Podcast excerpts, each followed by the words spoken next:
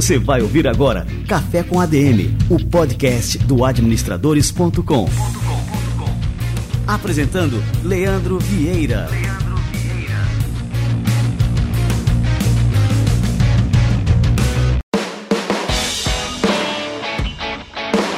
Fala galera, está no ar mais um Café com a DM, a sua dose de cafeína nos negócios. E agora, Simão, conta pra gente quem que a gente vai receber aqui hoje. Pô, o Piangers está com a gente aqui, galera. É, vamos lá, vamos lá. Seja bem-vindo, Piangers. Muito bem, eu vou só aqui contar pra vocês quem é o Marcos Piangers, que dispensa apresentações, mas eu quero trazer alguns números aqui sobre o Piangers.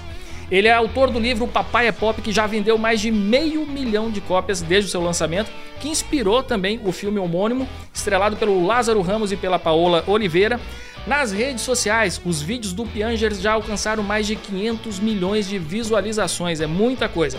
Ele é pai da Anitta e da Aurora e ele é também jornalista e já passou por uma mudança de carreira que ele vai contar aqui pra gente quando ele vivenciou a paternidade pela primeira vez. Antes da entrevista, eu queria falar rapidinho com você que tem um negócio e quer faturar mais. No começo, a gente concentra toda a relação com os clientes ali no WhatsApp ou no direct do Instagram, mas à medida que as vendas vão aumentando, a gente precisa profissionalizar a gestão do relacionamento com os clientes, o famoso CRM. Quem pode te ajudar nessa tarefa é a Como, que desenvolve um programa de CRM adequado para todos os fluxos de trabalho. A Como também é parceira da Meta, empresa que controla o Facebook, Instagram e WhatsApp e consegue integrar as conversas em todos esses canais numa só tela. Assim você não precisa ficar com vários aplicativos abertos ao mesmo tempo para conversar com seus clientes. E o melhor é que a Como também conta com chatbots que ajudam os consumidores com problemas mais comuns, deixando mais tempo livre para você cuidar do seu negócio. Então, se você precisa melhorar seus processos de atendimento e relacionamento com seus clientes, dá uma olhadinha nos recursos que a Como pode te oferecer. Acesse o site que está linkado aqui na descrição do programa e saiba mais.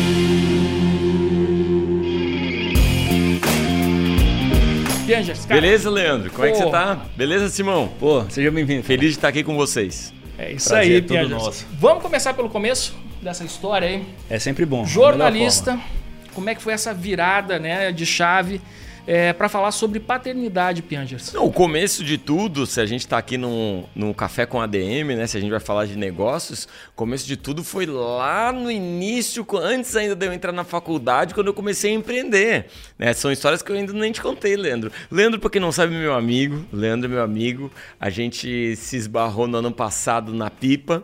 Cara, a gente... a gente já fez esse podcast há muito tempo atrás. Ano passado eu tava na pipa do nada, encontro o Leandro na piscina. Eu tinha tipo uma hora para descansar na piscina, deitei na piscina assim antes da palestra, aparece o Leandro. Eu, caramba, vamos tomar uma cerveja hoje à noite. Tomamos uma cerveja lá na pipa. Depois estive aqui em João Pessoa, me levou para almoçar, trocamos ideia direto. Encontrei agora há pouco tempo no aeroporto, né? Por Leandro? acaso, né? Considero meu amigo, considero meu irmão. É isso aí. Piadas. Então, de alguma forma, é, a gente começou a empreender antes de entrar na faculdade, quando um amigo meu fazia camisetas, eu falei, cara, também quero fazer camiseta e comecei a fazer camisetas com umas estampas. Eu e meu amigo eh, Eduardo, a gente fazia umas estampas e utilizava a internet para vender camiseta.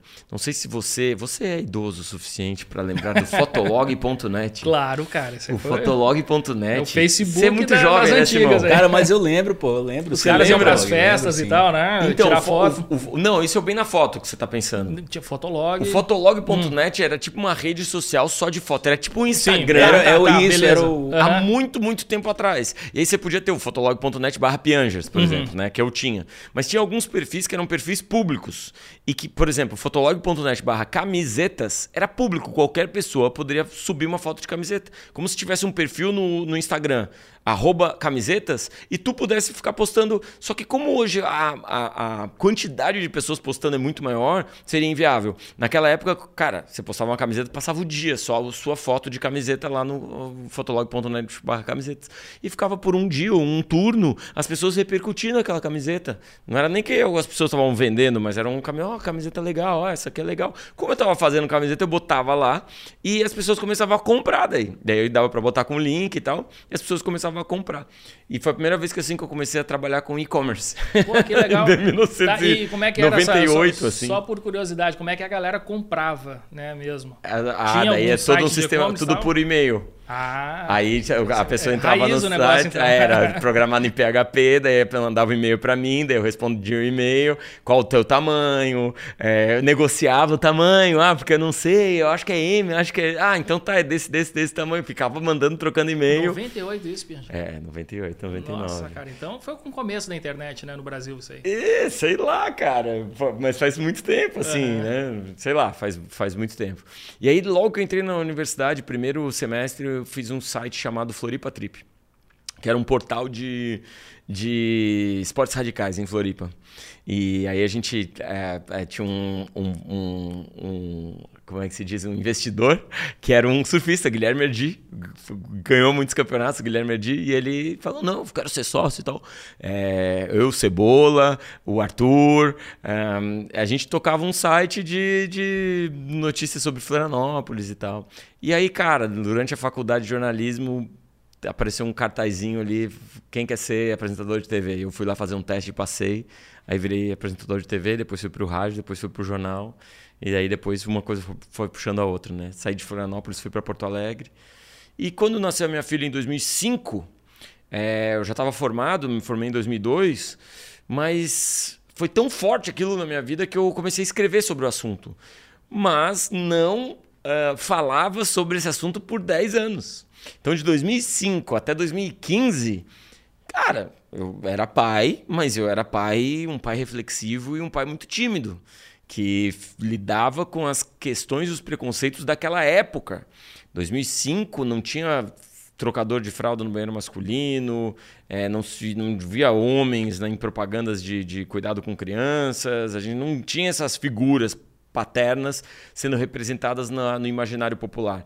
E aí fiquei 10 anos meio constrangido, porque meus amigos também não, não davam muita moral para a paternidade, todo mundo que eu conhecia também considerava a paternidade ativa algo que é um pouco feminino, algo que é um pouco desmasculinizado. E esses foram processos assim de tentar lidar com como a sociedade via um pai e como eu me sentia como pai, porque eu queria ser um pai amoroso, participativo, brincalhão, mas eu não, não, não via muito espaço para isso existir. E comecei a escrever quando a minha filha nasceu e escrevi sozinho por 10 anos, meio escondido e lá por 2013, 14, o meu amigo Davi Coimbra perguntou se eu não queria escrever sobre as minhas filhas no jornal. Ele estava saindo de uma coluna que ele escrevia sobre o filho dele. E eu falei, ah, beleza, vamos ver se funciona, né? Acho difícil funcionar, mas vamos ver. Porque o meu estilo é bem mais amoroso e reflexivo com as meninas, né? E o estilo do Davi no jornal já era mais eh, provocativo, engraçadão. E eu disse, vamos ver se funciona, e funcionou. As pessoas começaram Que a gostar. bacana, um, um editor me ligou e vamos, vamos, vamos lançar. Eu falei, vamos, não vai vender nada, mas vamos. E o livro vendeu, como tu disse, 500 mil cópias. Olha só, já pensou, cara? Meio milhão de pessoas. É, E- o, o que, que eu aprendo com isso, tá, meu? Hum. É que existem áreas da sua vida que o seu coração pega fogo. Existem áreas da sua vida que você é apaixonado, que te faz ficar mais feliz, mais energizado quando você pratica aquilo. Em geral, a gente tem medo de transformar aquilo na nossa profissão, porque a gente acha que pode contaminar com, com, né, com algo que, que, que é gerador de dinheiro e isso pode também contaminar a nossa paixão. Isso talvez seja uma mistura meio atrapalhada, né? Tipo, trabalhe com o que você ama e você nunca mais vai amar mais nada.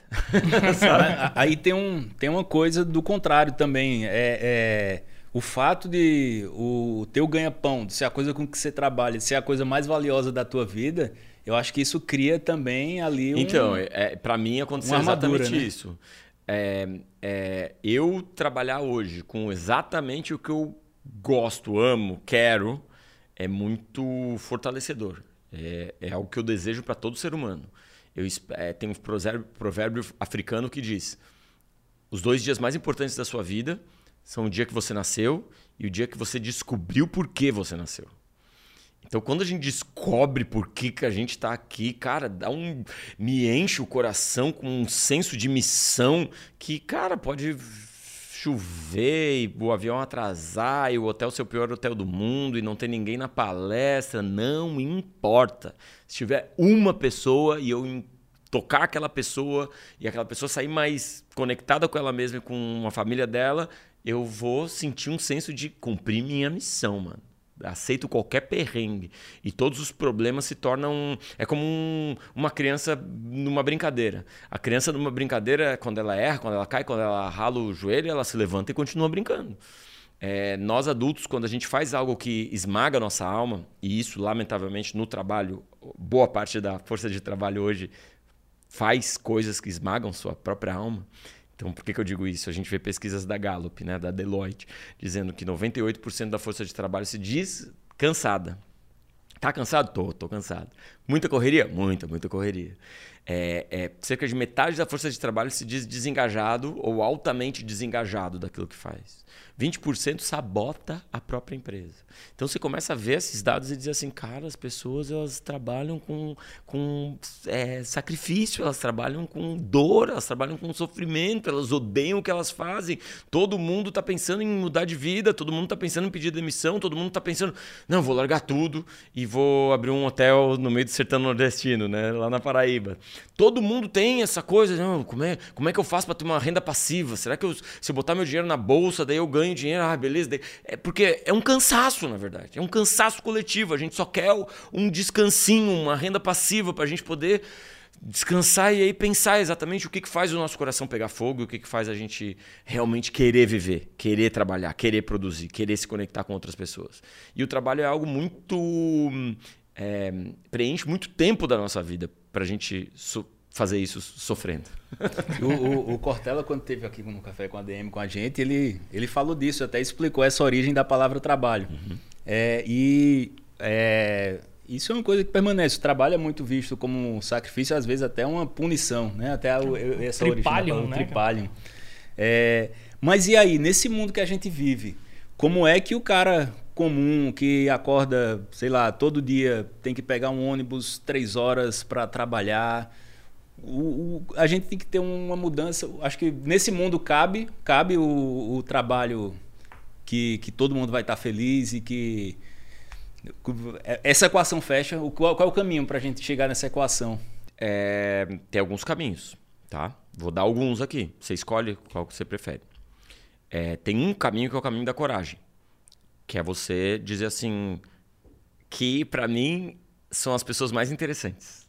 É aquela pessoa que diz: Daí eu cansei, chutei o balde e larguei tudo. Eu adoro história que começa assim.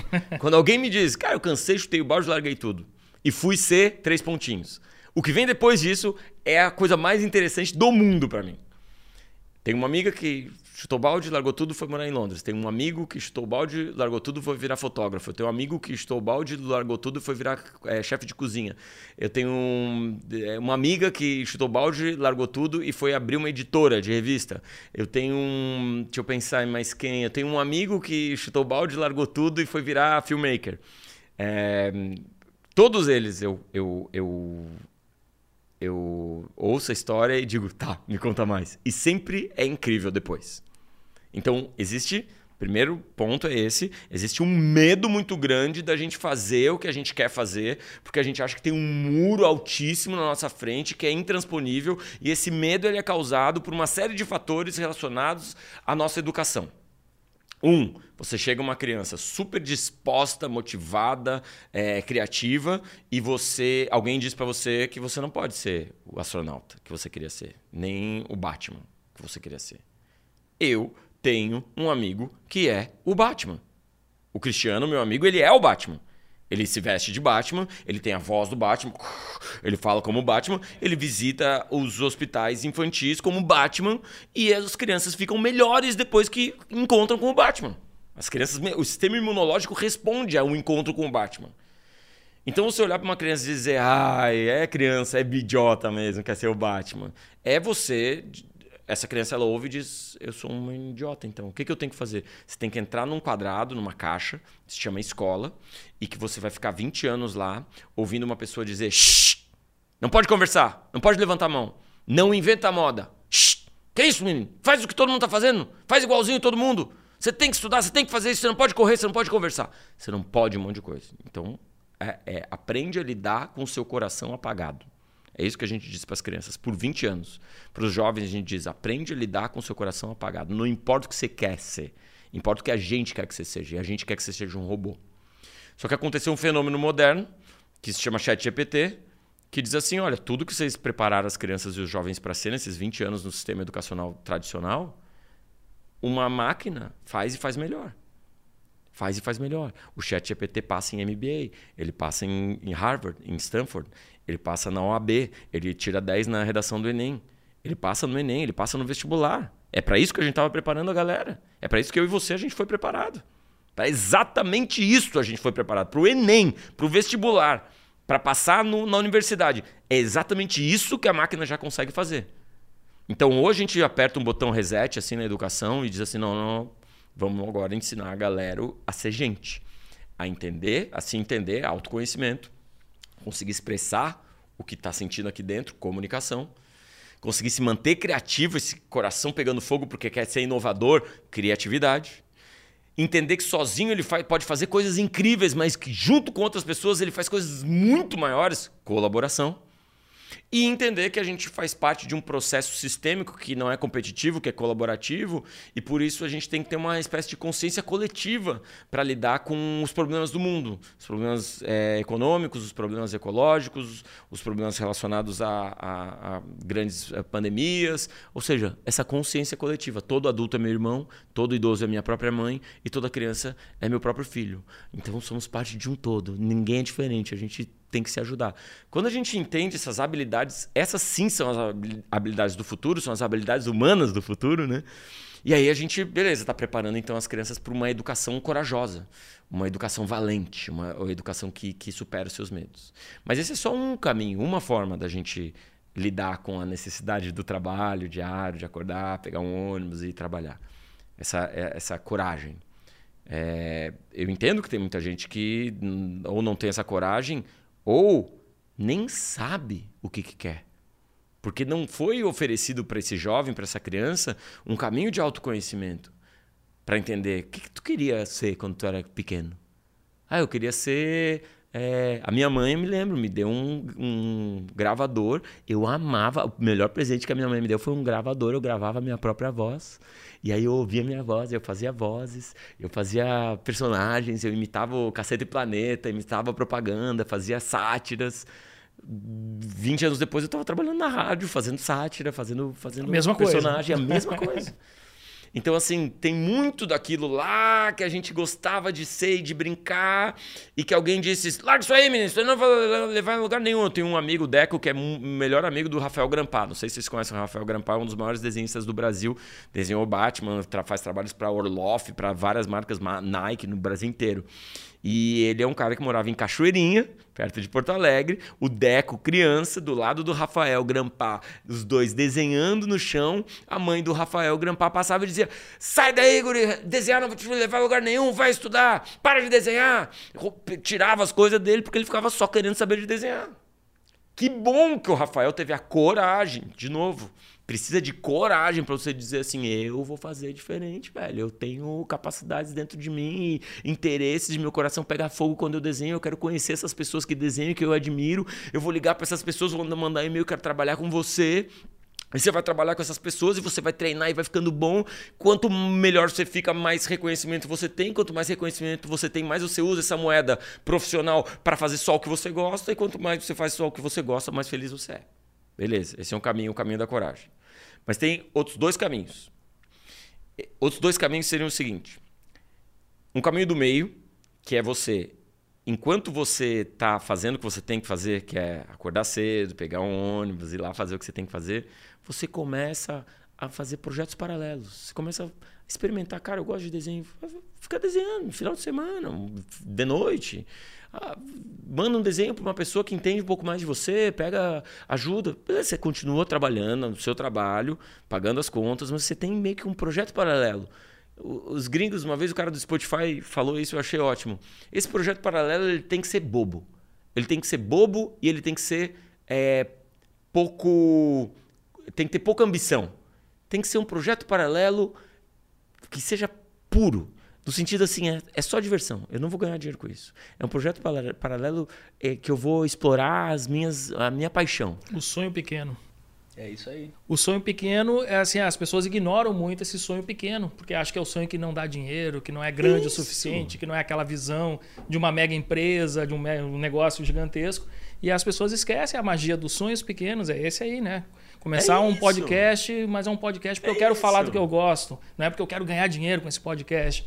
E assim vai, aí as coisas vão se desdobrando através dos sonhos pequenos. E, né? tem a coisa de estar tá feliz com aquilo ali, né? A gente tá falando de projeto paralelo, mas às vezes tem o caso também da pessoa. Não, esse é, esse é o terceiro passo, é o terceiro é. caminho, tá? Que tá feliz então, com aquilo, né? O, o, caminho do meio seria esse. Eu, eu tô infeliz, eu não gosto do que eu faço, eu não gosto do meu chefe, eu não gosto da minha empresa, eu não vejo sentido nenhum em eu estar aqui. E aí você tem que abastecer seu coração, soprar essa chama aqui dentro, fazendo esse projeto paralelo, sonho pequeno, esse negócio tipo, cara, eu gosto de escrever. Vou escrever. Às vezes me perguntam em eu quero, é como é que faz para eu ser, eu ser escritor? Eu viro para ele e digo, escreve. Você sabe escrever? Ele diz, sei. Eu digo, então escreve. Aí você vira escritor. Escritor é quem escreve. Não, Pianges, eu quero lançar um livro.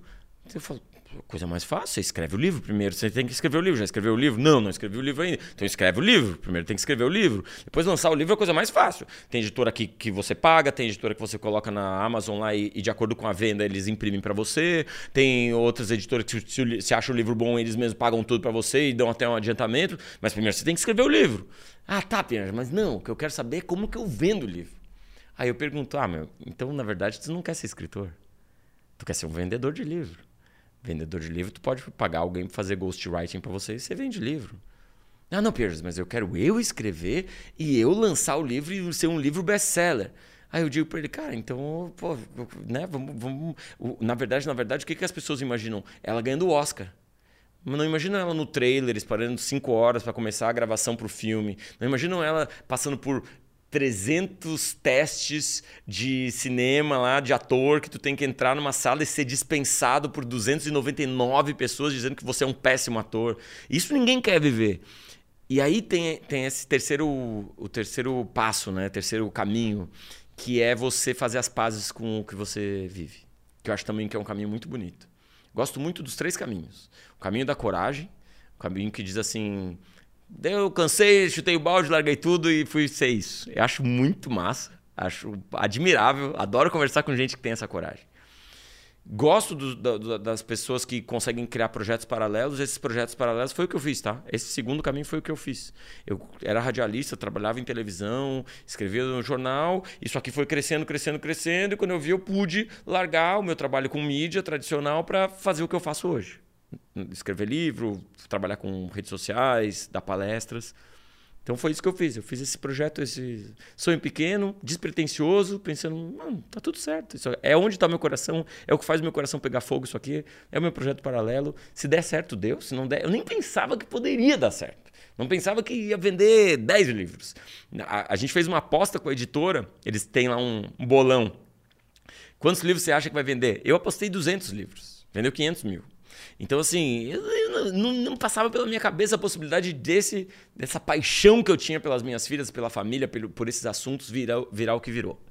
Foi o que eu fiz, esse caminho o, do meio. Assim, mas, mas só, só, deixa eu, só deixa eu claro, sublinhar claro. o último uhum. caminho, que eu acho que é um caminho bonito uhum. também. 1962, o presidente dos Estados Unidos, John Kennedy, vai visitar a NASA pela primeira vez. É uma história clássica que vocês já devem ter ouvido de várias pessoas diferentes. O Mark Zuckerberg conta essa história. É, o, o John Kennedy está chegando nas estações da NASA rodeado de jornalistas. E os jornalistas estão ali para ver como é que vai ser o presidente conhecendo a NASA e tal. Ele chega no corredor da NASA, tem um cara limpando o chão da NASA, faxineiro da NASA. E ele político, tentando fazer uma média ali com o faxineiro da NASA, para fotos, fotos, fotos, entrevista e tal, e ele puxa papo com o faxineiro da NASA e diz: E aí, meu irmão, qual o seu nome? Ah, sei lá, John, John, alguma coisa. É, o que, que você faz aqui na NASA? E o faxineiro da NASA para de limpar o chão, olha para o presidente dos Estados Unidos e diz: Eu ajudo o homem a chegar na Lua. É isso que eu faço na NASA. Ele podia dizer assim: ah, eu limpo privada, eu limpo banheiro, eu limpo chão. Mas não é isso que eu faço. O que eu faço é que estou aqui ajudando o homem a chegar na lua, senhor presidente. E essa é uma resposta que eu acho é, divina, cara. Porque é a pessoa que faz o que faz, faz o que faz de uma forma divina. Divina. Ela, ela, ela vende pão na padaria, ela passa as compras no supermercado, mas ela faz do jeito dela. Eu estava uns dois, três dias, sábado de manhã, dois dias, né? Num, num hotel em Uberlândia. Fiz a palestra muito cedo, fui fazer o café da manhã depois da palestra, né? Só que daí já era 10h35. O que acontece 10h30? Fecha o café da manhã.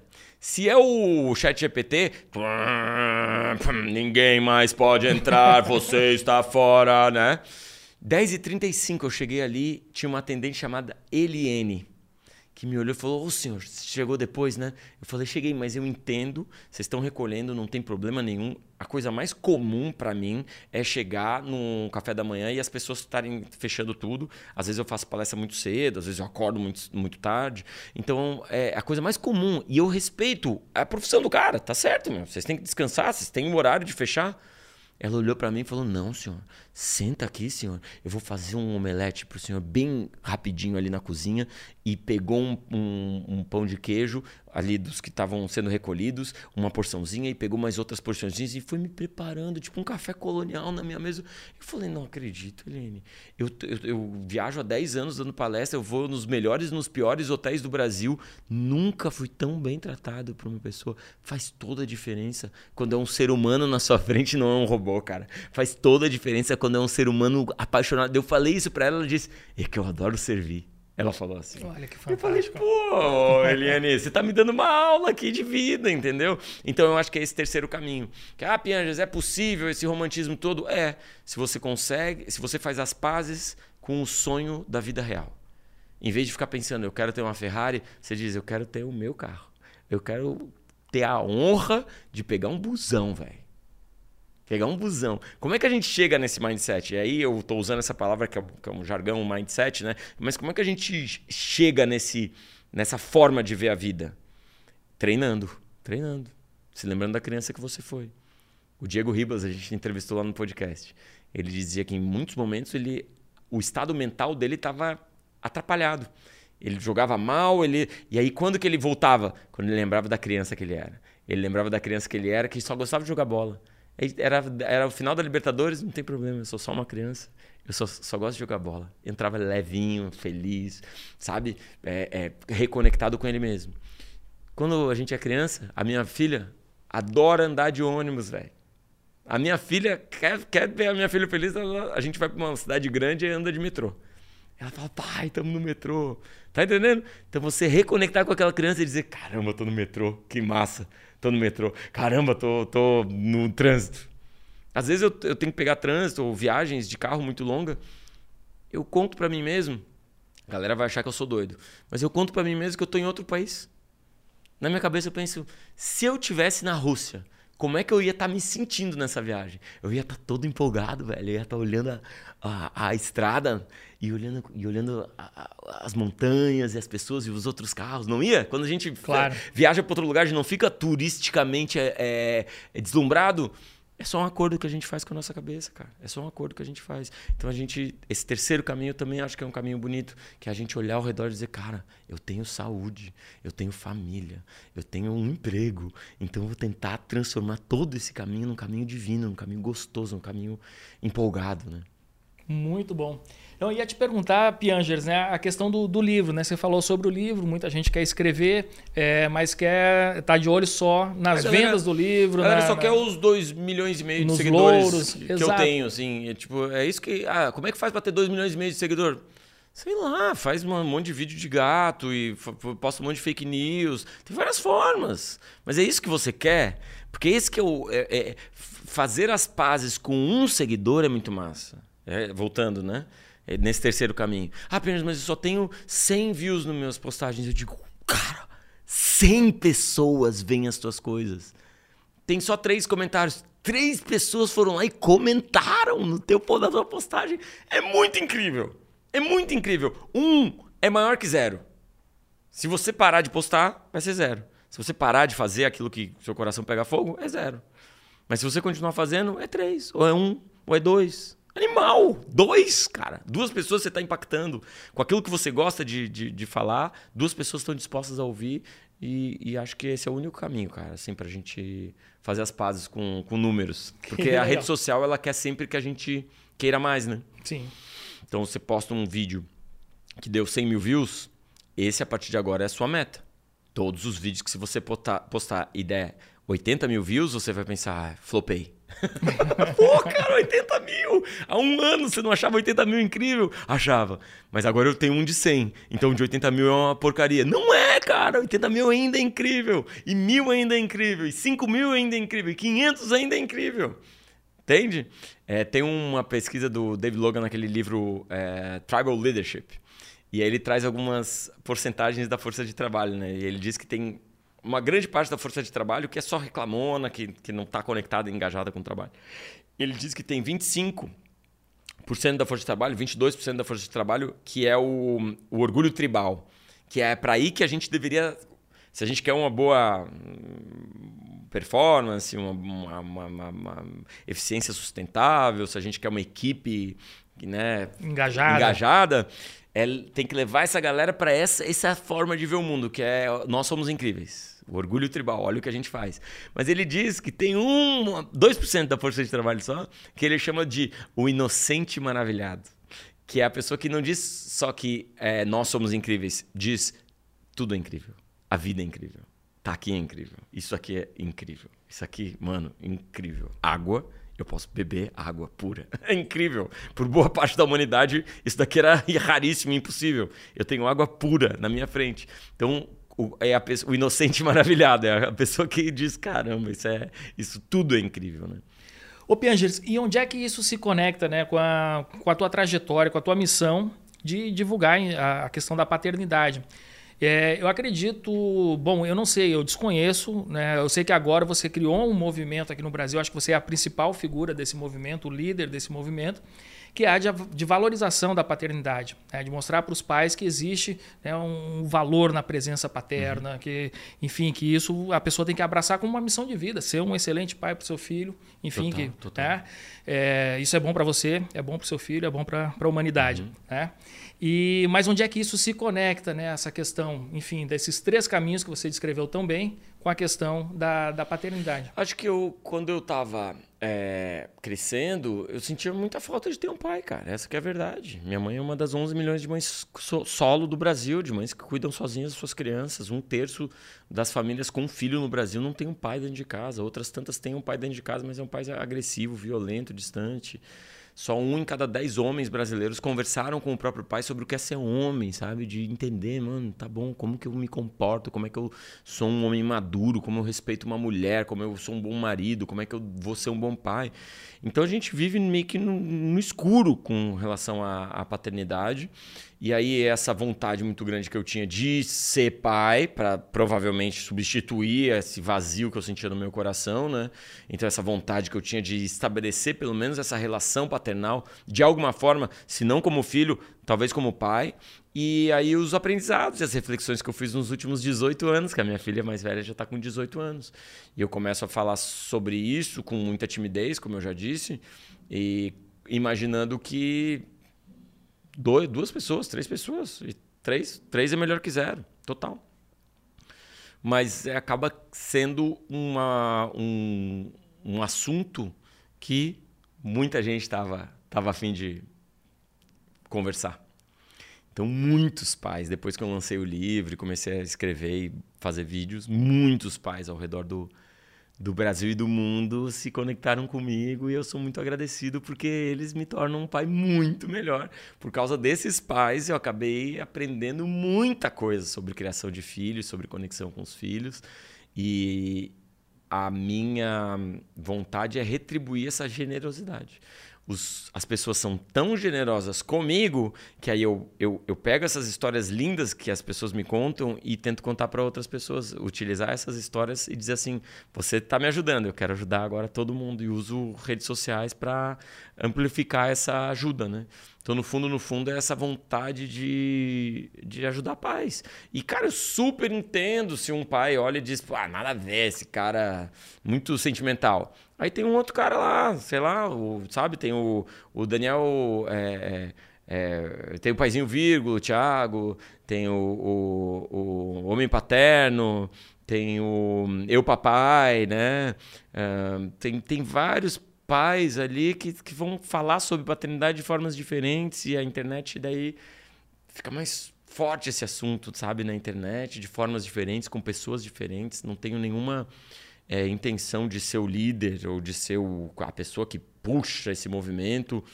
É, eu tenho a intenção de continuar a minha missão ajudando e fortalecendo os pais, porque esses pais me fortalecem demais, me ajudam demais, né? Ontem eu estava numa palestra, você sabe, eu te contei é, em off, né, que, cara, a história que o cara me contou me ajuda demais, me fortalece na minha missão e eu vou poder usar essa história para fortalecer outras pessoas também, sabe? Então, pô, é, um, é, um, é uma comunidade muito, muito, muito, muito forte, assim, muito muito afim de tu, mudar as coisas. Tu sabe que eu não gosto de te assistir muito, né, Piangers? Porque toda vez que eu pego um vídeo do Piangers, eu, eu me acabo em lágrimas. Eu não consigo. Eu mostro para ele, não termina de ver aí que eu não vou conseguir aqui. assim como foi com a campanha da, da reserva esse ano, né? Que, pô, lindíssimo aquilo ali. Nossa, e o Piangers falando sobre as fases dos filhos, enfim, que sempre são fases trabalhosas, lógico que dá trabalho, né? E muitos pais ficam pensando assim, bom, eu queria que essa fase passasse logo, passasse logo, tá? Quando vê, passou. É. Aí e aí eu não consigo nem terminar de falar só de pensar nisso, cara. É, é eu tô, eu tô. Eu tô brincando, viu, Pianjo? Eu adoro assistir teus vídeos, mas tô dizendo, mas causa isso em mim, cara. Eu me debulho eu tô aqui, Eu tô aqui tão atento aqui na posição de aluno que, que é, até fugiu aqui um ponto da pauta que eu queria ter perguntado antes, mas queria aproveitar para perguntar agora. É, quando essa tua história, como você conta, é, eu, meu pai morreu quando eu tinha um ano. Um então, ano. assim, eu fui criado só pela minha mãe. Uhum. E a morte do meu pai me trouxe várias mães. Foram as minhas tias ah, tal. Então, assim, eu tive uma criação de mulheres. Então, até uma, uma pergunta que Eber, o nosso editor, trouxe aqui na pauta. E quando eu bati o olho, eu fiz muita questão de perguntar assim, como é que impactou tua vida? Eu queria falar um pouco depois ainda mais sobre essa coisa da, dessa nova paternidade, que uhum. eu acho que é uma nova geração que vem. Queria falar um pouco sobre isso. Mas antes eu queria dar esse passo, queria que você falasse sobre isso. É, qual foi o impacto na tua vida de ter essa criação materna, né? majoritariamente materna?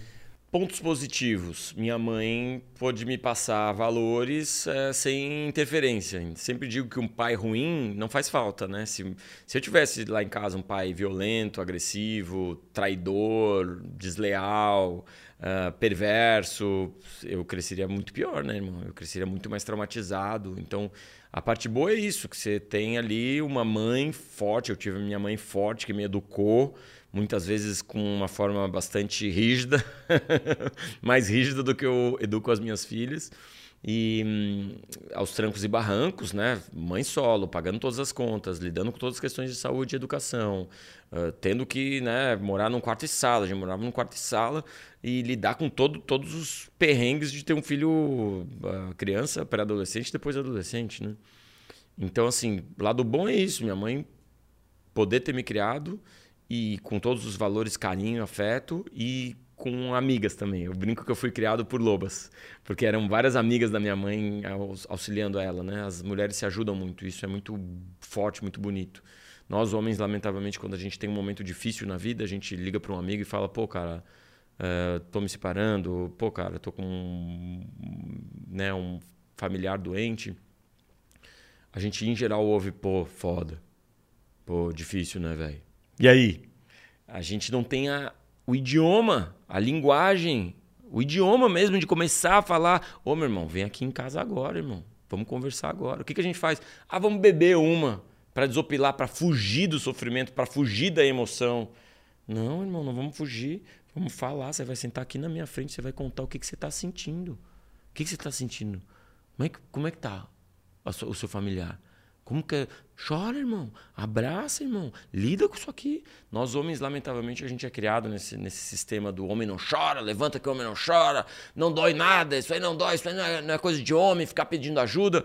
Irmão, a gente, por conta disso, se mata mais, quatro vezes mais do que as mulheres. A gente, por conta disso, explode numa violência no meio da rua, no meio de um bar, no meio de um show. A gente explode no meio de um acidente de trânsito. A gente pega uma arma e atira nos outros. A gente mata mais, agride mais, grita mais, bate nas pessoas que a gente diz amar, nossas esposas, nossos filhos.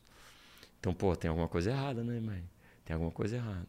Então, num certo sentido, ter essa criação da minha mãe me deu a chance de aprender várias coisas que um homem podia ter me, me, me estragado um pouquinho, né? Mas no sentido ruim, mano, é muito importante, cara, para uma criança, especialmente um menino, o que, é que a gente sabe por pesquisas. Meninas sem pai engravidam mais cedo. As meninas sem pai buscam aquele amor, aquele amor masculino. E buscam de uma forma, às vezes, carente demais e desprotegida. Então, engravidam antes, cara. Isso é muito triste. E meninos sem pai se envolvem mais em, em disciplina, em delinquência, em é, problema com professor e problema com, com, com, com crime. Então, a parte ruim de crescer sem pai é que quem me influenciou para ser homem foi a mídia. Foi eu ver que, que era mais é, homem o malandro do filme que pegava geral, que enganava as mulheres, que bebia todas, que dirigia bêbado. Então, sabe, é aquela coisa que a gente fala hoje, é, piadinha de quinta série. Mano, não é nem piadinha de quinta série, cara. Os moleques de quinta série, eles são muito mais maduros que esses adultos que a gente vê hoje em dia, que abandonam família, traem a esposa, bebem, dirigem, pagam propina, dão sempre um jeitinho, um esquema, são desonestos, tratam as mulheres mal, as crianças mal, os idosos mal, outras pessoas, outros homens mal um ser completamente imaturo, destrutivo, autodestrutivo. Então, nesse sentido, eu acho que tive, e é, e é muito comum isso acontecer. Inevitavelmente, nossos meninos vão ser impactados por uma cultura de, de, de ser homem não saudável. E Inevitavelmente. E tu acha que, que isso... só, só uma coisa muda isso: hum. um bom pai. Só uma coisa muda isso, um bom pai. E, e ô Piangers, eu acho que eu te perguntei isso em 2016. Você foi um dos primeiros entrevistados aqui no Café com a DM. Né? A gente nasceu em 2016. Oh, que honra! É, foi um dos primeiros episódios. E eu acho que eu te perguntei isso, não, não revi essa entrevista, mas eu acho que eu te perguntei se a gente não está vivendo tipo num zeitgeist. Hum em que a questão da paternidade ela está mais valorizada e que esses pais dessa geração de agora né, estão mais atentos para a questão, enfim, da, da, da, importância dessa paternidade. Cara, eu conheço esses dias aquela coisa de aprender com as histórias dos outros, né? E eu, esses dias estava no aeroporto, conheci uma mulher fantástica, não vou citar o nome dela para não expor, mas ela foi ministra, assim, ela trabalhou em governos anteriores há 20 anos atrás, há, há 15 anos atrás, ela tra trabalhou em várias áreas, manja muito de educação. E ela, ao me conhecer, a gente conversar, ela se emocionou, porque ela tinha acabado de perder o marido dela. E ela disse assim: Cara, o meu marido era um super pai. Um super pai. Foi um super pai para os meus filhos. Mas da porta de casa para fora, ele performava o homem que a sociedade esperava dele. Então, o homem que não mostrava que chorava, o homem que não demonstrava que cuidava dos filhos, que não, só que com a minha mulher, não sei o quê. Mas ele era lá dentro, ele era um super pai. Então, assim, acho que a gente tem uma mudança de cultura. Aquele super pai hoje está mais aceito. E não é de muito tempo atrás, é muito recente isso. Quando a minha filha nasceu há 18 anos, não existia essa conversa. Quando eu lancei o livro em 2015, é, é, vai fazer 10 anos, é, era muito ainda, muito assim, estranha essa conversa, esse papo. Ah, Pierre, mas como assim? Um homem que troca fralda? Como assim? Um homem que leva na escola, que vai na reunião escolar? Como assim? Um homem levando no pediatra? E nos últimos 10 anos a gente viu, pelo menos aqui no Brasil, essa, é, e pelo menos no Brasil e pelo menos em algumas cidades do Brasil, porque a gente tem que pensar que também a gente tem diferenças de percepções em, em, interior, capital, norte, nordeste, sul. A gente tem diferenças de percepção de família em família, de questões culturais, do que, que a gente herda dos nossos próprios pais. Então, sem dúvida, eu acho que hoje eu já me sinto muito mais fortalecido de falar que um homem tem que trocar fralda. Mas há 18 anos atrás eu tinha um amigo que ele falava em terceira pessoa, tipo, o nome dele era Paulo. Ele falava: "O Paulo jamais trocou uma fralda. Ele falava com orgulho, sabe? Como se fosse aquela coisa, aquele cafajeste, sei lá, dos anos 70, sabe? Celebrando. Jesse Valadão. Hein? É, entende, irmão? Entende nossa herança? Tá entendendo a nossa herança? Tá entendendo, entendendo a nossa herança, irmão? Tá entendendo a nossa herança, irmão? Pô, irmão, o Hemingway se matou, irmão. Deu um tiro na cabeça, sabe? O Norman Mailer ele esfaqueou a esposa numa festa para amigos. No meio da festa ele esfaqueia a própria esposa. Tá entendendo a nossa herança, irmão? Tá entendendo os homens que nos formaram, escreveram livros que a gente pensava, caramba, esse cara é homem, esse cara é macho. Eles se mataram, irmão. Eles se mataram, irmão. Então, pô, você quer o quê? Você quer uma vida que nem um macho que se mata e que mata as pessoas que estão ao seu redor? Ou você quer ser um ser maduro? Um ser que entendeu que isso daqui é um passeio divino? Sabe, um passeio maravilhoso, que o nosso papel aqui é aproveitar da melhor forma. E como que a gente vai aproveitar da melhor forma? Nos conectando com o nosso melhor e nos conectando com o melhor dos outros. E isso é abundante ao nosso redor. Não é escasso, é abundante. O melhor, a beleza, a bondade, a generosidade, a honestidade é abundante dentro das pessoas. Só que quando a gente tem essa visão cínica, o que acontece na nossa vida só aparece a escassez. Só aparece o mal e a desonestidade. Quando a gente é desonesto, e cínico e safado, só aparece isso. A gente acha que todo mundo é assim.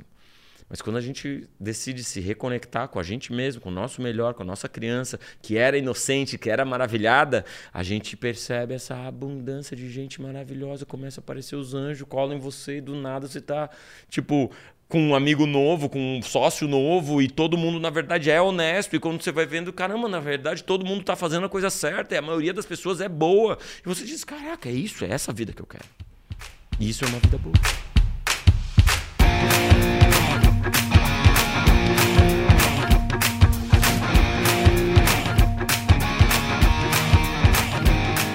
O, o Pianges, é, e Aí essa pergunta que eu ia fazer lá, falei lá atrás sobre essa mudança no conceito de paternidade. Eu tenho a impressão de que isso é, causa um impacto que vai muito além do papel só do pai. A tua filha, ela não vai tolerar lá na frente se relacionar com alguém que se comporte de uma forma uhum que para ela foge daqueles valores. A minha filha me diz isso. É? é ela fala isso assim. Aí tem que coisas para ela que são muito naturais. Acho que para sua, para os filhos de Leandro são naturais porque são a experiência que eles têm que nossos pais ou a gente mesmo não teve. É, isso impacta a mãe também, porque a partir do momento que o pai é outro, a mãe é outra também, né? É, e aí, o que é que a gente pode esperar dessa geração que vai ter outro pai e outra mãe? Acho que a gente já está vendo. A gente, a gente já vê uma transformação no mercado de trabalho. Não sei se vocês percebem isso nas empresas. Alguns administradores dizem que ah, essa geração é muito frágil. Cara, essa geração não é muito frágil. Essa geração só está dizendo assim: calma aí, no meu contrato diz trabalhar até às seis. Você está me pedindo para ficar até meia-noite? Ah, não, porque aqui é assim na nossa agência. Hum, como assim? Essa já é uma geração que disse assim: ah, ah Não quero. A minha filha foi numa empresa e o cara da empresa disse assim. É, não, tava mostrando para os alunos, né? Minha filha está na faculdade, tava mostrando a empresa para os alunos e disse: Não, porque aqui na nossa empresa é, a gente definiu agora a política de zero assédio contra as mulheres. A minha filha olhou e disse assim: Como assim? Ela, ela sentiu medo? Porque ela disse assim: Imagina uma pessoa preta chega numa empresa e a primeira coisa que a pessoa diz é: agora, agora a gente instituiu uma política de zero agressão a pessoas pretas.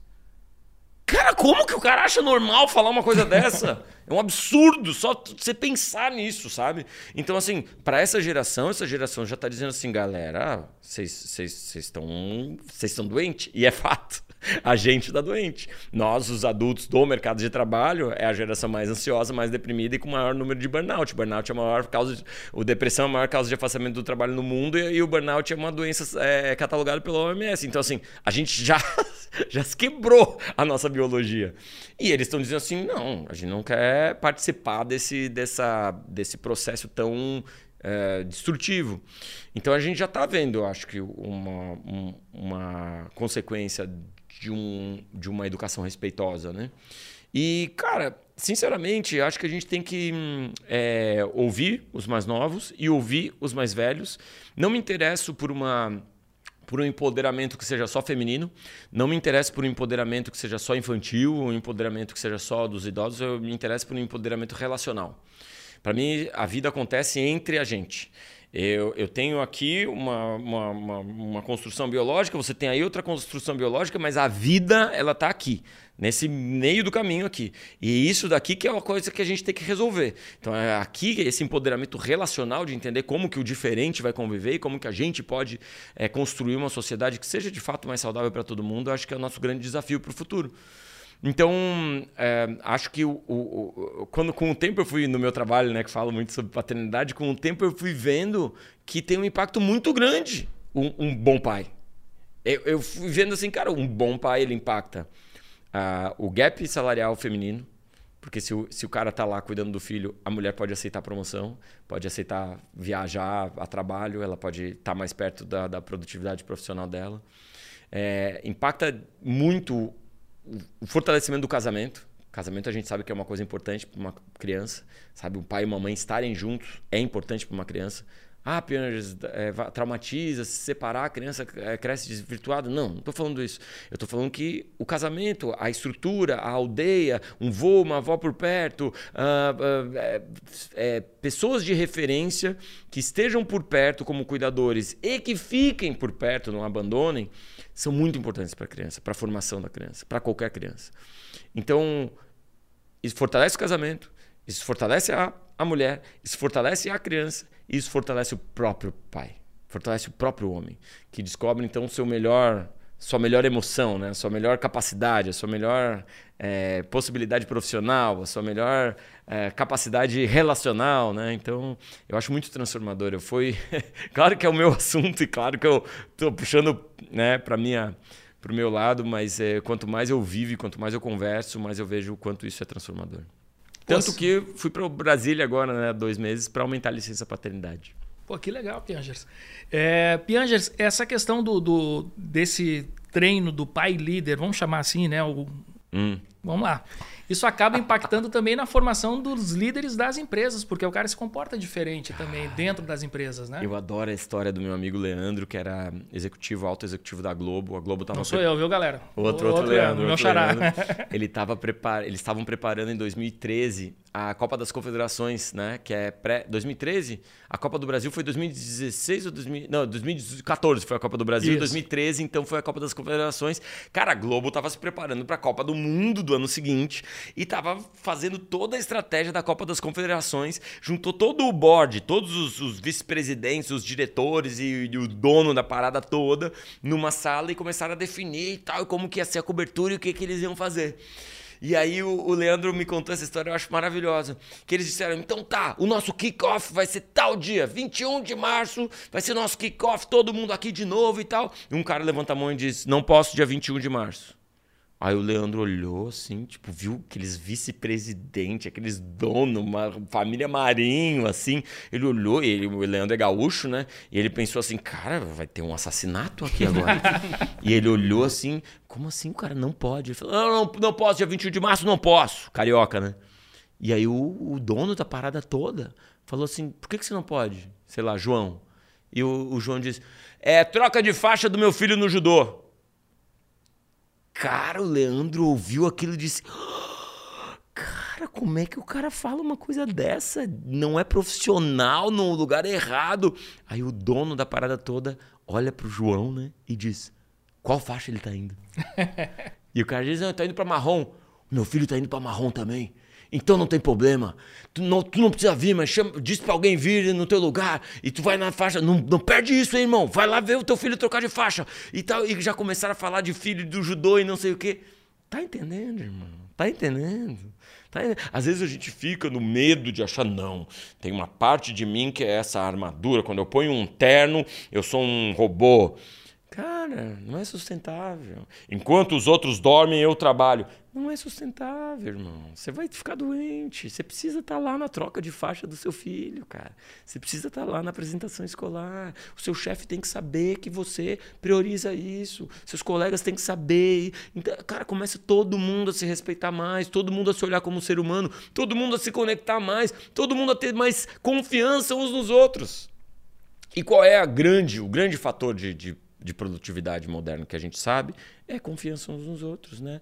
A fearless organizations, né? As organizações sem medo, confiam uns nos outros, entendem a humanidade, o sistema complexo que está atrás de cada coração e contempla isso nos negócios. E é óbvio que aí sim a gente se torna uma empresa sustentável. Nos últimos anos eu passei os últimos 10 anos palestrando para grandes empresas, tá? Então eu posso te dizer, cara, é, na BRF eles fazem um check-in emocional antes da reunião. Check-in emocional, como é que tu tá, Simão? Mas não é, ah, não, tô bem. Não, como é que tu tá? Me fala da tua mãe, velho. Me fala do teu pai. Me fala dos teus filhos. Me fala que, qual é a tua treta maior aí. Esse check-in emocional possibilita que todo mundo saiba em que lugar emocional todo mundo tá. De forma que eu não. Se eu tô num dia empolgado tudo deu certo na minha vida, em casa tá tudo certo, eu tô super feliz e tô super proativo. E do meu lado tem uma pessoa que tá com algum problema em casa e ela não tá tão proativa. E todo mundo fica com a impressão que esse aqui tá puxando o barco, que esse aqui não tá jogando com, com, com, com um brilho no olho, que não tá botando a camisa da empresa, aqueles papinho. Mas quando ele diz, cara, não, é que a minha avó tá no hospital, cara, passei a noite toda acordado. Porque... Todo mundo, opa, eu baixo aqui, levanto um pouco ele, todo mundo se entende. Vamos todo mundo construir essa equipe para que todo mundo, no momento de dificuldade, se ajude e a gente continue produzindo sempre, produzindo bem, produzindo felizes, com dignidade, com respeito. Então, BRF faz isso, a Suzano, eu palestrei lá, a Clabinho, eu palestrei lá um dia e a, a, o, o, cara começou a chorar e disse: Cara, o meu gestor, quando meu pai teve câncer, o meu gestor me liberou para eu me mudar de cidade, trabalhar remoto, para eu acompanhar o câncer do meu pai. E meu pai ficou bom. Eu sou grato eternamente a esse gestor e o gestor estava também na palestra online e os dois chorando. Então, cara, vamos parar com essa história de que empresa é um lugar de, de alumínio, ferro e azulejo. Empresa é pessoa, velho. Empresa é gente, é um monte de pessoas. Se a gente não contempla essa complexidade, se a gente acha que o ser humano é um robô, é uma máquina, a gente vai continuar vendo essa máquina quebrar, quebrar, quebrar, quebrar. Se a gente contempla essa humanidade e entende os momentos diferentes e eh, consegue perceber os nuances dessa humanidade complexa, a gente vai ver equipes florescendo no seu melhor potencial. Cara, que fantástico, hein, velho?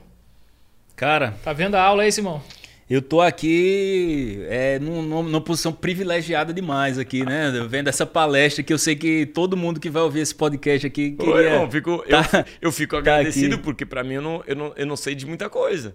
E vocês entrevistam gente pra caramba, gente uma, 3 milhões de vezes mais inteligentes do que eu, né? Tipo, vocês falaram com pessoas é, profundamente transformadoras né? aqui nesse podcast. Né? Obrigado, é, e, obrigado e, e acho que é isso, é, é, essa é uma bancada que que eu acho que a gente tem um privilégio muito grande, né? Acho que antes de, de, de, pensar em números, em audiência ou qualquer outra coisa, é isso aqui, né? Essa, uhum. essa coisa de estar tá no olho, do, olho no olho aprendendo. É, Piangers, eu queria fazer uma pergunta agora sobre é, uma outra coisa, que é essa relação entre a paternidade e o empreendedorismo. Afinal, a gente está falando de negócios, a gente uhum. fala com administradores. É, o quase todas as histórias das grandes empresas, e aí é, outro, é outra conversa, né? Essa coisa de que quase todas as empresas são administradas por homens e tal, e aí tem uma coisa, a tradição passa do pai para o filho, e, e, isso, a, a, forma como isso passa de pai para filho, com a outra configuração de pais que a gente tem, isso vai mudar, né? Hum. Também. É, a como gente, é que você percebe? Como é que você viu essa mudança? É, tem, tem muita história que a gente já ouviu do cara que dizia, por exemplo, ah assumi a empresa do meu pai porque eu tinha que assumir, mas não era aquilo que eu queria. Hum. Isso é uma coisa, né? É, e e para ele era inadmissível não, não aceitar aquilo, né? Hoje, é, com outra criação, o, o pai não vai obrigar o filho uhum. e o filho também tem mais munição para bater o pé. Esse é só um aspecto da coisa. Né? Interessante né? isso que você está falando. Eu conheço o Bruno Ferrari, que é um dos maiores especialistas em sucessão familiar do Brasil. Né? A empresa mais longeva de sucessão familiar, passando de pai para filho, é a Lupo. Oito gerações na Lupo. Mas tem várias empresas brasileiras que conseguem fazer essa passagem de bastão. Mas o Bruno me falou que tem uma coisa muito preocupante que ele vê acontecendo, que é um, um empreendedor de 80 anos, construiu um império milionário e que na hora de passar para os filhos, nenhum filho quer assumir porque os filhos estão ressentidos, magoados com aquela empresa ter roubado o pai de toda a apresentação escolar, de todo o jantar de família, de todo o aniversário. O pai só queria saber de trabalhar, trabalhar, trabalhar. E o Bruno diz assim que, é, que quebra o coração dele. Sentar numa sucessão familiar e ver que no fundo, no fundo é uma questão de psicologia familiar, de conversa, de resolver traumas e problemas, porque no fundo, no fundo aquela empresa, ela é muito bem sucedida monetariamente, mas muito mal sucedida emocionalmente. Quer falar sobre o assunto? é que Leandro acho que vai ter um, um, uma experiência prática nisso. O pai de Leandro, o seu Vieira, é, é uma referência para todos nós aqui, inclusive. É, e eu acho que ele teve um papel muito grande na tua formação como empreendedor, mas não necessariamente é, tu tá lá te obrigou é, a fazer alguma é, coisa. É, meu pai tem, uma coisa engraçada, né? Assim, ele, ele construiu um negócio na área de alimentos, né? De representação de alimentos. E é, depois dos 50 anos, aos 50 anos de idade, ele estava quebrado, quebrado, quebrado, com uma mão na frente e outra atrás. E conseguiu se reerguer né, através desse negócio que ele criou. Então, assim, lá pelas tantas, lógico, acho que o sonho do pai empreendedor é que os filhos deem continuidade àquele negócio, né? E aí foi justamente quando eu estava começando ali o Administradores, né? Isso lá nos anos 2000, ali no comecinho. E aí meu pai achava que eu estava brincando na internet. Sim. Então ele olhava para mim e disse, porra, Leandro, vem, vem vender frango aqui, porra, não sei o quê, fica brincando nessa internet uhum. o dia inteiro e tal. E ele não entendia muito bem o que, que eu estava fazendo, né? Ninguém entendia, era muito no começo da internet, a galera achava que era brincadeira na internet, né? E, e bom, aí lá pelas tantas começou a dar resultado. E aí aquela postura dele, preocupada comigo, querendo que eu trabalhasse, né? É, começou a se, se desfazer e assim, deu lugar a um orgulho, né? Então, eu acho assim que o, que o pai empreendedor ele tem é, um papel muito importante na vida dos filhos, que é, o, é a questão do exemplo. Né? Então, assim, eu guardo muito aqui os exemplos de vida do meu pai, de guerra, de superação, de guerra eu falo no bom sentido, tá, galera? Mas, assim, tá sempre é, se superando. Então, assim, isso é um exemplo que a gente leva para a vida toda. Né? Então, assim, todo momento de dificuldade é, que eu passo na minha vida, eu sempre lembro da figura do meu pai, como que ele enfrenta, né? E como que ele sempre enfrentou é, os seus problemas. Uhum. Então, acho que essa postura do, do, do, pai empreendedor, mas nesse sentido, né? Eu vou dar um exemplo para os meus filhos, mas eu não vou obrigar os meus filhos a fazer aquilo que eu é. faço. Né? A, a gente também coisa. viu pais e avós sofrendo muito, né? Em situações de pós-guerra e de mudança de país e, e né? Acaba que o trabalho está muito relacionado com o sofrimento e que se a gente não estiver sofrendo, não é trabalho. Pô, você trabalha aí há 23 anos então com internet, né? E cara, querendo ou não, você trabalhar num escritório, que é uma invenção moderna, não é uma invenção de 200 anos, é uma invenção muito recente, é muito mais confortável num ar condicionado, na frente de um computador você trabalhar. Muitos pais e avós não entendem isso. Como assim? Trabalho tem que ser sofrido, você tem que sair cedo de casa, acordar cedo, você tem que pegar trânsito, você tem que conversar e negociar com pessoas, você tem que carregar coisas pesadas, né? Então tem isso também, tem essas heranças de sofrimento. E que é, é, um bom pai, né, um bom é, líder, para usar aí o termo que você estava usando, vai entender essas mudanças de, de momento de mercado, de, de, de, economia, e vão dizer: ah, tá bom, filho, você acha que é isso aí, faz isso aí. É, é interessante ver essas diferenças. Né? Eu tenho um amigo que ele era um alto executivo em Londres e ele largou tudo para morar, para ficar mais perto do filho, na verdade. E aí o pai dele disse para ele: Filho, é, espera, fica, fica como nessa tua empresa, pelo menos por mais cinco anos, para você ficar mais tranquilo. E esse meu amigo, ele falou, cara, cinco anos da minha vida, cinco anos da vida do meu filho que eu não vou ver nem a pau. Então, na cabeça do pai, a segurança era negar né, quem você é por cinco anos a mais numa empresa segura e tudo mais. E para essa nova geração é tipo, não, eu vou ter essa coragem de dar aquele salto né, para algo que eu, que eu gosto mais de fazer. E isso muitas vezes pode gerar hum, conflito de, de comunicação. É, por quê? Os nossos pais nos amam. Né? Seu pai ama você, cara. Sua, sua mãe ama você, sempre. Só que às vezes os nossos pais vão nos dizer coisas querendo dizer eu te amo e a gente vai ouvir eu te odeio. As nossas mães vão dizer assim, filho, é, fica mais um tempo nessa empresa. E a gente vai dizer, cara, você me odeia para eu ficar nessa empresa que eu, que, eu, que eu não quero trabalhar. E às vezes um pai ele vai dizer para a gente, uh, a minha mãe dizia quando ela estava com câncer, eu ia lá cuidar dela e ela dizia, não precisa ver, não precisa ver, não precisa ver. E eu ficava tão triste, pensava assim, cara, minha mãe está dizendo que não precisa de mim. E no fundo ela estava me dizendo, eu te amo. Eu não quero interromper seus planos, eu não quero atrapalhar a sua vida. Não precisa vir, eu te amo. E eu estava ouvindo, não precisa vir, eu te odeio. Não precisa vir, você não é importante para mim. Então, às vezes tem essa, esse ruído na comunicação pai filho, né, que é tão carregada de tanta história. E é importante um filho também sempre ouvir eu te amo. Mesmo quando o pai fala algo que parece eu te odeio, você se esforçar para ouvir, tá, onde é que está o amor nisso aqui? Porque geralmente tem um amor ali por trás. Cara, isso é uma coisa que às vezes eu fico na dúvida. Não sei se vocês ficaram com isso também. É, porque às vezes eu preciso lá falar com a minha filha, né? Sério, dar uma, dar uma lição tal, para ela aprender. Uma chamada. Dar uma chamada. Mas depois eu sempre gosto, assim, quase sempre, é, eu gosto de dizer para ela, olha, explicar por que é que eu fiz aquilo dali. Perfeito. E falo para ela, mas olha, eu amo você, mas eu preciso dizer isso, por isso, por Perfeito. isso. Mas sempre dessa contextualização, eu, ficava, eu sempre ficava naquela dúvida, será que eu tô, tô cara, sendo mole demais com ela? Não, cara, é, é, é para mim ia ser tão mais fácil se a minha mãe me dissesse assim, Olha só, Marcos, eu, eu fico preocupada porque você está é, cancelando palestra e deixando de ficar com a sua família e largando coisa na sua vida e no seu casamento para ficar aqui comigo. Isso me preocupa, eu fico insegura por minha causa tu vai se separar, ou por minha causa tu vai ganhar menos dinheiro, não vai conseguir sustentar tua casa, eu fico insegura. Só que aí vem de novo a questão do idioma. A minha mãe, alemã do sul do país, não tem um idioma. É um idioma, é como se fosse um alemão, um japonês. Ela não sabe como falar sobre tudo isso que está acontecendo dentro do coração dela. Então ela só diz: não precisa vir, não precisa vir, não precisa vir.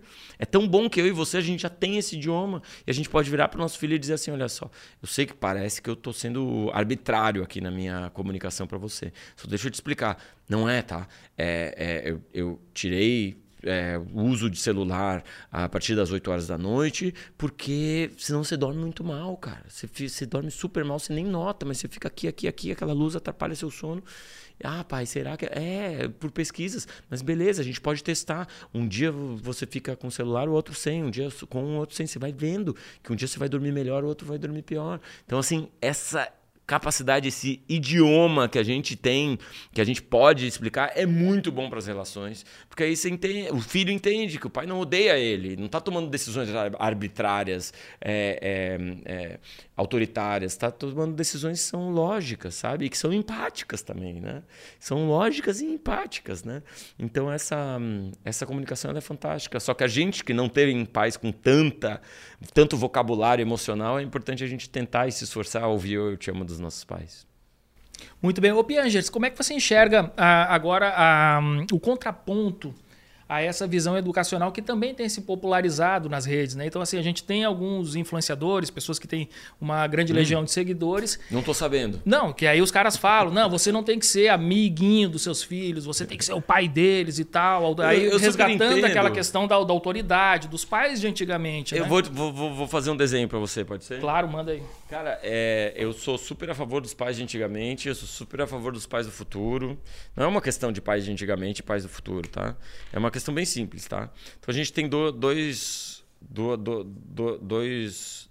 Uh, como é que a gente pode descrever para quem está assistindo, é, ouvindo apenas? Dois vetores? Dois, dois... vetores, né? Uhum. Então é como se fosse um X e um Y, né? E esses X e Y eles estão cruzados numa espécie de cruz, criando então quatro quadrantes, certo? Então, esse daqui é o mais importante de todos, tá? Esse daqui é o mais importante de todos. Isso daqui a gente vai chamar de amor, conexão, como você quiser. Aqui a gente está é, é, convidando os pais a deixarem claro o quanto eles amam os filhos e como é que a gente deixa claro isso com o tempo junto, com atenção, com conversa, com, essa, com esse idioma que a gente pode é, é, expressar para os nossos filhos o porquê que a gente toma algumas decisões. Então é amor, é tempo, tempo junto com seu filho, é, é, é escolher uma escola que seja legal, tempo com a natureza, com seu filho, boa alimentação, proteção. É isso aqui. É explicitar o quanto você está conectado com seu filho. E isso daqui é um empurrãozinho que você vai dar no seu filho de acordo com a idade dele. Isso daqui, então, seria. Eu chamo isso daqui né, de conexão.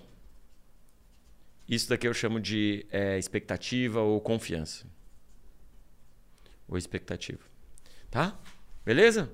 Então, um pai que faz esse trabalho primeiro de conexão, e essa conexão está bem estabelecida, ele vai perceber que até os quatro anos, isso a neurociência nos, nos ensina, até os quatro anos o filho não tem noção de consequência, ele não sabe, ele não tem por que passar por um castigo, porque ele não sabe o que é aquele castigo, ele não, ele não entende, estou sofrendo um castigo porque eu fiz tal coisa, e da próxima vez que acontecer essa mesma situação, se eu fizer uh, o mesmo se eu tiver o mesmo comportamento, ficarei aqui novamente. Ele não consegue, ele não entende passado, presente e futuro. Como que a gente testa isso numa criança? Pega aquele brinquedo que encaixa triângulo, bola e quadrado e estrelinha e você dá a peça para ele. Quando ele pega a peça e já de primeira, ali ele já está entendendo causa e consequência. Ali ele já desenvolveu uma capacidade neurológica de relação. Rela ou estou sofrendo isso por causa disso, beleza? A partir dos quatro anos só. Então, antes dos quatro anos é, é só paciência, irmão. Paciência, conexão, amor afeto. Depois dos quatro anos, começa essa outra linha aqui. Você começa a dizer, ô filhote, você tem que dar descarga depois de fazer xixi. Ô filhote, você tem que arrumar o seu quarto uh, todo sábado de manhã. Ou, não o seu quarto inteiro, mas com cinco anos já dá para pelo menos essa gaveta, ou pelo menos essa bancada. E com seis anos, ó, filhote, você já pode ajudar a lavar a louça aqui de plástico, não é de vidro, mas é de plástico. E com sete anos, então aqui você vai estar tá empurrando o seu filho para uma expectativa do que ele já consegue fazer. Isso aqui é importantíssimo, importantíssimo. E muito pai não faz isso. O que que os influenciadores, eu não sei quem são, tá? O que, que eles estão querendo? Eles estão querendo só isso aqui. Só expectativa no, no que o filho pode realizar. Vamos, vamos, vamos, vamos, vamos! Sem conexão. O que acontece aqui? Autoritarismo. O filho vai ser inseguro o resto da vida. Por quê? Ele não tem a segurança da conexão, ele não tem a segurança do ninho, e ele está sempre sendo cobrado, vai, vai, vai, vai, e ele não tem a segurança de, de, tá, mas se não der errado, se der errado, se der, ah, mas eu sofri muito mais que você, meu pai me batia com vara, vai, vamos, e o filho fica inseguro pro resto da vida. O que, que esse cara vai fazer? Ele vai tentar fazer, ele nunca vai arriscar, ele nunca vai empreender, ele nunca vai tentar uma coisa diferente, ele vai ficar sempre se protegendo, vai ser um adulto que não vai crescer com coragem, ele vai crescer com medo inseguro. Tem esse outro lado aqui, que é o cara que tem baixa conexão e que tem baixa expectativa no filho. É um pai omisso. Ele nem aparece, não sabe o nome dos meus amigos, não sabe o nome do, do, do meu professor, não sabe o número do meu pediatra. Esse filho vai ser carente o resto da vida. Carente, cadê meu pai? Cadê meu, minha mãe? Cadê meus cuidadores? Carente, precisando de algum, alguma pessoa o tempo todo. Nos relacionamentos, carente, carente, carente. Beleza, uma criança que recebeu muita conexão, muito amor, muito afeto, mas não recebeu expectativa e confiança, o que, que ela vai ser? Super protegida. Porque a mãe e o pai tem muita conexão com ele, mas não dão esse empurrão. Vai que você consegue, vai fazer. Agora você já está na idade, vai lá, vai na padaria sozinho, vai para a escola sozinho, resolve essa questão na escola sozinho, conversa com o professor, com o diretor, vai no Enem, no vestibular sozinho, decide, conversa com alguém para saber o que você quer fazer da vida. Não teve esse empurrão, o filho é mimado ou um filho é, é, é não respeita nada, é, põe sempre a culpa nos outros. Como a mãe e o pai sempre super protegeram eles, eles acham que a culpa é do técnico que não bota ele para jogar, do professor que não, que não corrigiu certo a prova, na verdade ele tinha que ter tirado 10. Ou seja, o erro é sempre dos outros, nunca é dele. Então, uma criança mimada, porque os pais super protegeram com só, só amor e nenhuma autoridade, ou nenhuma expectativa, ou nenhum empurrão para a vida. E onde a gente quer estar? Tá? A gente tá, quer estar tá aqui, né? Um pai que dá alta conexão e um pai que dá alta expectativa, que tem alta expectativa. Vai que você consegue. Você é bom, você é inteligente, vai lá, mete a cara, levanta a mão, inventa a moda, dá ideia, entende? Então, aqui que a gente quer estar, tá, porque esse filho aqui é um filho que a gente chama de bem-sucedido. O que é um filho bem-sucedido? Um, autoestima elevada. Por que ele tem autoestima elevada? Coração, afeto, conexão com os pais, com cuidadores, confiança, estabilidade nessa conexão, nesse amor, nesse afeto, autoestima elevada. Dois, boa capacidade social. Da onde que vem essa boa capacidade social? Aqui, vai, vai lá falar, vai falar, vai conversar, vai pedir, vai, vai. Boa capacidade social, fala com licença, tudo bem, por favor, não sei o quê. Boa capacidade social. Boa capacidade de aprendizado, que é ir bem na escola, e boa capacidade de aplicar esse aprendizado, que é ir bem no trabalho. Pronto, isso é uma pessoa bem sucedida. Ah, vai ser milionário? Não sei. Tem um educador que eu adoro que se chama Alexander Sutherland New. E ele fundou uma escola em 1921 nos arredores de Londres, uma escola chamada Summerhill. E ele, ele diz que em Summerhill, ele, existe até hoje Summerhill, é a escola democrática mais longeva do mundo. E ele fala assim que em Summerhill já se formaram taxistas e embaixadores, CEOs e padeiros. Mas uma coisa a gente nunca formou: uma criança infeliz. Muito bom. É o Piangers, cara. É, é, eu acho que esse é um ponto que, que toca muito na questão do, do propósito, né? Nessa última etapa em que a gente chegou aí. É, a gente estava conversando aqui nos bastidores é, sobre o, o Pedro Janot, que é maravilhoso. É, o, tá, tá chegando aqui na nossa casa agora o curso novo dele. Adoro tá, ele. tá aqui chegando no administradores. É, foi legal saber dessa conexão, sabia que você conhecia o Janot e, e que gostava do trabalho dele. Fez, meu Deus. É, e o, o primeiro, o primeiro módulo do, do curso do Janot é propósito. Que massa. É, e o, o primeiro post que a gente fez aqui é, foi além das expectativas. A gente, não, não, a gente sabia que o Janot era um cara que pô, inspira muito, todo mundo ali é, admira muito o trabalho dele. É, e ele teve muito comentário. E o Marcelo Scherto, eu não sei se você conhece o Scherto, o cara é, é sensacional o Papa também. das franquias. Papa das ah, franquias e tal. E ele deixou um comentário lá. Adoro o Janot, é um cara super competente é, e o que mais me impressionava nele é que todo mundo que trabalhava com ele é, adorava o cara. É, e nesse mesmo dia eu vi um outro post de outra coisa, nada a ver, de alguém falando que ah, o líder ele tem que ser chato, ele tem que ser durão porque ele é. precisa conseguir aquilo ali. E pô, a gente olha para a história do Janot. É o cara foi é, CEO da Azul, foi CEO da Zara e todo mundo adora o Janot. É aquela coisa, assim, uma liderança que inspira os outros Total. a fazerem o, o, o que precisa, tem uma trajetória assim impecável. Cara, é, é, e pra, o pilar é o propósito. Dá pra né, gente cara? citar é, milhões. É, é, que nem o lance da criação de filho, né? Esses dias um cara me falou assim: ah, porque o Steve Jobs foi adotado, né? E o Elon Musk sofreu. O pai do Elon Musk era terrível, né? Quem leu o livro sabe o que eu tô falando. Então, no fundo, a gente tem que ser meio durão assim com os filhos para eles poderem ser o, ser o Elon Musk e o, e o, e o Steve Jobs. Que é um pensamento tão primitivo, tão primário, cara. E eu disse para essa pessoa, eu disse assim, cara, eu te convido aí no, numa casa de detenção então comigo, porque a gente doa papai é pop para casas de detenção, né? Para tu ver quantos quantos é, tiveram pais agressivos lá também, quantos foram abandonados lá também. Quantos Steve Jobs e Elon Musk tem lá dentro da casa de detenção? A probabilidade de ser, ser agredido pelo pai, abandonado pelo pai, a probabilidade muito maior é dar tudo errado. Muito maior. Estatisticamente, muito maior é dar tudo errado na vida daquela criança. O mesmo é o líder na empresa, irmão. A gente pega o Steve Jobs, ele era, ele era um cara muito duro com, com as equipes. E a gente pega ele. A gente pega ele. A gente não pega todo mundo que estava ao redor dele. Tem ele, por exemplo, a, a menina responsável que ele chamou para cuidar da, da, da Apple Store, né, da loja da Apple, a Angela Arendt, extremamente humana, cara. Extremamente humana. Netflix, Reed Racing, extremamente humanos, cara. Você tem um monte de outras empresas. Fábio Barreto, do Banco Real, agora na Natura, extremamente humano. Tem, você, você, o Ricardo Sandler, da Senco, extremamente humano. Você tem um monte de executivos fantásticos, super bem-sucedidos no Brasil e no mundo para dar de exemplo. Mas não, vamos pegar a pessoa que foi terrível e achar que isso é o padrão. Não é o padrão, cara é muito mais eficiente a gentileza, é muito mais gostoso você deixar o legado de todo mundo ter gostado de trabalhar com você do que de todo mundo ter odiado trabalhar com você e ter chegado aos resultados não por sua causa, mas apesar de você. Isso forma a cultura da empresa também, claro. né? Claro é, é, o, o, o, exemplo que vem da liderança forma a cultura. E o próprio Steve Jobs, né? no, no livro do Ed é, Camel lá, ele fala, era outro Steve Jobs, depois que foi demitido, depois que saiu, depois que criou a Next, depois que voltou para a Apple, depois da Pixar outro Steve Jobs, muito mais humano, muito mais legal. E quando que a Apple floresceu no que é? Depois, na segunda metade, quando ele realmente entendeu o respeito pelo próximo, sabe, uma construção de uma cultura que, que realmente é uma cultura uh, uh, que divide responsabilidades, que conversa, que aceita o contraditório.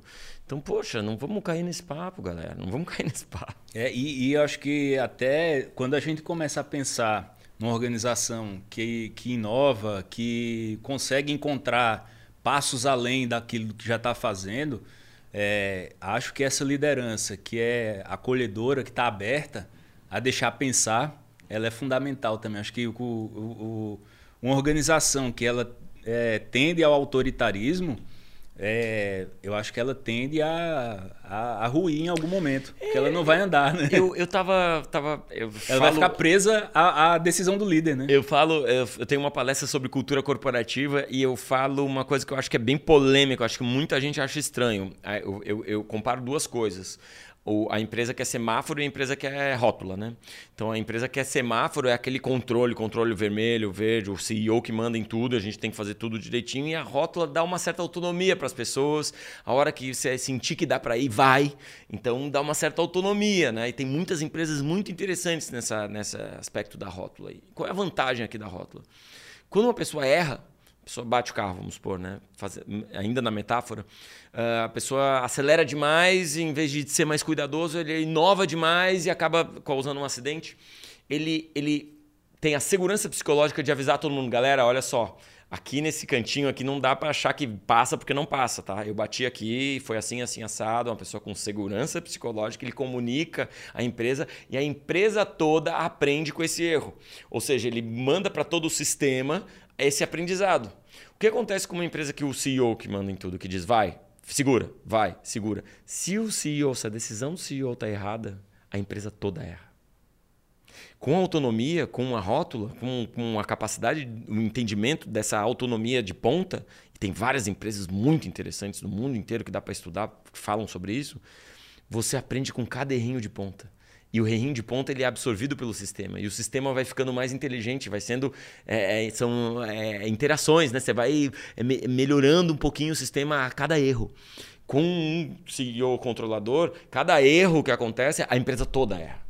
Então, é muito mais inteligente mesmo a gente ter uma empresa que é mais uh, uh, autônoma e que principalmente é mais humana, né? nesse entendimento de que o erro faz parte do processo para que a gente seja inovador. Muito bem. Eu queria resgatar aqui as palavras do, do nosso estoico preferido aqui, o Marco Aurélio. Eu sei que tu também é um admirador aí da, da filosofia estoica. Que ele diz o seguinte: a gentileza é invencível. A gentileza é invencível. Que massa. Você curte o Marco Aurélio? Curto demais, hein? Eu tenho, é. Cadê tem o Marco Aurélio em todo canto aí. Aqui não tem nenhum aqui, mas vamos trazer aqui para o estúdio aqui. Pô, Piangers, eu queria te agradecer muito, cara, pela presença aqui no nosso Café com a DM. Obrigado, foi fantástico. Tu é um cara que tem uma energia, assim, incrível. E, pô, foi um aprendizado tu também, Leandro, é assim, é... eu não acreditava em nada. Eu era super cético, né? É, na minha adolescência, é, é, é, assim, antes, antes da pandemia, eu não acreditava em nada. E aí a pandemia veio e eu quase morri, minha mãe teve câncer e eu perdi um amigão meu pro câncer. E hoje em dia eu acredito em tudo. Eu acredito no, no universo, em Deus, profundamente em Deus em, e na força do, sabe, da, da existência. Eu, eu virei tipo super, hiper é, grato e super, hiper é, aberto pra serendipidade da vida. E tu é um cara que surgiu na minha vida com essa serendipidade, sabe? Que eu acho, eu sou muito agradecido mesmo da gente ter se encontrado e a gente manter contato. Eu te acho um cara super doce, super humano, super é, querido. E sou muito agradecido, irmão. Fico muito feliz de ter essa conexão com Emocionado você. Emocionado aqui para terminar aqui o Café com a DM, é isso, irmão? É, Obrigado vou, mesmo, Piano. Aqui não tem plateia, mas a gente tem que fazer aquele. Ah, acabou. Pode crer. Obrigado, Pô, obrigado, obrigado demais também, pelo irmão. papo e pela aula, cara. Que bom, Fantástico. fico feliz. Obrigado. Muito Fico bom. honrado com tantos nomes incríveis que vocês já trouxeram, tá pertinho dessa, dessa galera aí. Cara, Obrigado mesmo. Você é, é uma estrela um... ímpar aqui no Café com a DM. E você aqui, o que você achou aqui do nosso Café com a DM de hoje? Turbinado de cafeína com Marcos Piangers. Cara, eu sei que você vai grudar o dedinho aí no compartilhar, vai mandar para os seus amigos no grupo de WhatsApp, vai mandar aqui no Instagram, marca o arroba Café com a DM, o arroba administradores e o arroba Piangers. Para a gente saber que você curtiu esse conteúdo, esse conhecimento, essa experiência compartilhada aqui hoje com Marcos Piangers. Obrigado, obrigado mesmo, Piangers. Obrigado, Lembrando galera. que o Café com a DM está disponível em todas as plataformas de áudio, tá, pessoal? E também também no YouTube a versão em vídeo. Aproveitem, curtam. É isso aí. Até a próxima, galera.